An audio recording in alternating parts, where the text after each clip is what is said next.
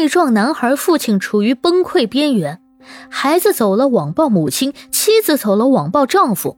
我是万万没想到，武汉小学生校内被撞身亡，母亲坠楼之后呢，网暴者竟然又把目标指向了孩子的爸爸。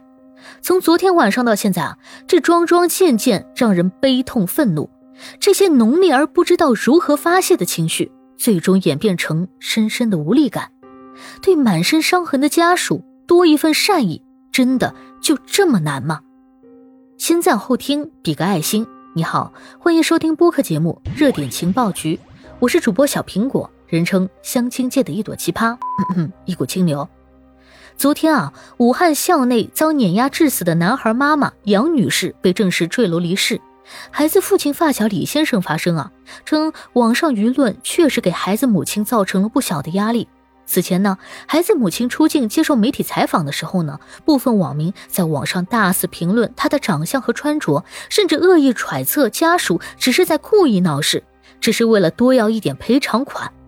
而孩子母亲坠楼之后呢，孩子父亲继续遭受着网暴。有人说啊，两百六十万到手了，又可以娶个年轻美女了。甚至有人说，我觉得是她老公把她推下去的吧。孩子和母亲尸骨未寒，网暴却一波接着一波，人命都堵不住网络喷子的嘴。在鲜活的生命面前，我们不求每个人都能感同身受，沉默旁观都是个人自由。但为什么要毫无根据的恶意揣测呢？为什么要不负责任的出口伤人呢？也许啊，对某些人来说，将心比心、恻隐之心是不存在的。别人的伤痛对他们来说啊，只是一场狂欢。